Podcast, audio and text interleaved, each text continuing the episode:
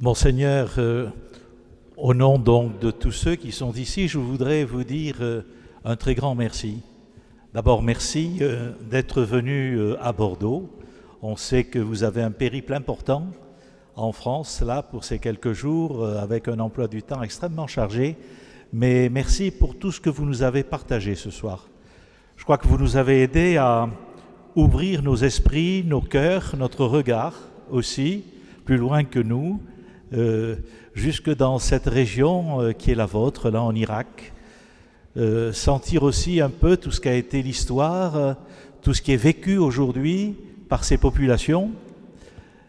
Nous nous sentons plus proches finalement de tous ces frères-là qui vivent avec vous et vivent finalement l'aventure de l'Évangile avec, avec vous. Et je crois que c'est à la fois pour nous l'occasion, si vous voulez, de prier avec plus d'intensité encore, en communion avec tous ces frères, avec vous, vivre aussi le partage et la solidarité.